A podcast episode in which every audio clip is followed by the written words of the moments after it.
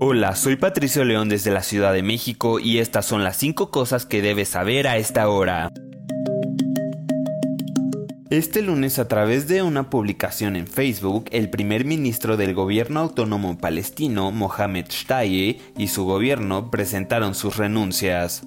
La dimisión se produce cuando el gobierno autónomo palestino, visto por muchos políticos estadounidenses y palestinos como corrupto, se ve sometido a una intensa presión de Washington para reformar y mejorar su gobernanza en la ribera occidental, ocupada actualmente por Israel. Shtayi, quien fue nombrado primer ministro en 2019, le dijo a CNN en octubre que no puede haber solución al conflicto palestino-israelí sin Estados Unidos, pero agregó que la actual administración estadounidense no tiene la voluntad política, a su juicio, para poner fin al conflicto.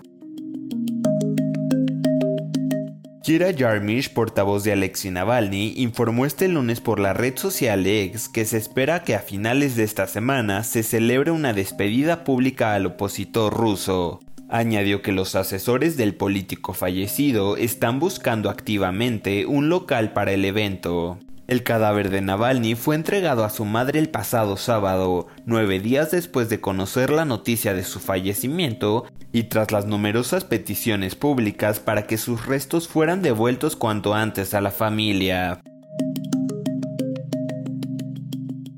En una declaración conjunta publicada en redes sociales el sábado, dos organizaciones estudiantiles involucradas con la comunidad latina en la Universidad de Georgia dicen que han recibido comentarios de odio tras la reciente muerte de Laken Riley. CNN informó previamente que Laken Hope Riley, estudiante de 22 años de la Universidad de Augusta, fue hallada muerta el jueves cerca de un lago del campus de la Universidad de Georgia. La estudiante había salido a hacer ejercicio en esa zona. José Antonio Ibarra, un ciudadano venezolano que entró ilegalmente a Estados Unidos y que residía cerca del campus de Athens, fue acusado de la muerte de Riley. En una declaración conjunta, las organizaciones mencionan que el dolor causado por la muerte de la estudiante no debe de ser utilizado para el racismo, el odio o la xenofobia. La universidad anunció que la hermandad Alpha Chi Omega, a la cual Riley pertenecía, organizará una vigilia el lunes en recuerdo de la víctima y de otra estudiante de la Universidad de Georgia que murió en el campus la semana pasada.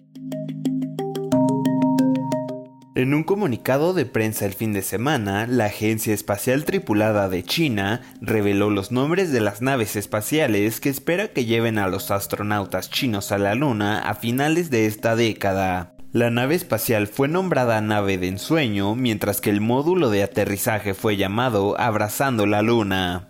Las naves son parte de un ambicioso programa que Beijing espera que confirme su estatus como gran potencia espacial. China no ha publicado aún una fecha para su esperada misión lunar tripulada, pero ha dicho que será en 2030, ya que aspira a convertirse en el segundo país en llevar astronautas a la Luna.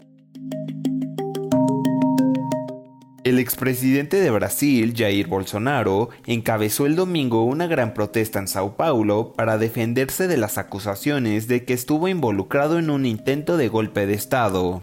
Miles de sus partidarios se presentaron después de que el exmandatario los instara a principios de este mes a manifestarse en defensa del Estado democrático de derecho. Grandes multitudes de simpatizantes llenaron la avenida Paulista, una vía importante en la ciudad más grande del país. Bolsonaro convocó la manifestación días después de que su abogado confirmara que estaba siendo investigado por un presunto complot para mantenerlo en el cargo después de las elecciones presidenciales de 2022, que perdió ante Luis Ignacio Lula da Silva. Eso es todo en esta edición de CNN 5 Cosas. Para más información sobre estas historias y conocer las últimas noticias, siempre puedes visitar cnne.com diagonal 5 Cosas. Desde la Ciudad de México les informó Patricio León. Sigan conectados e informados a través de cnne.com.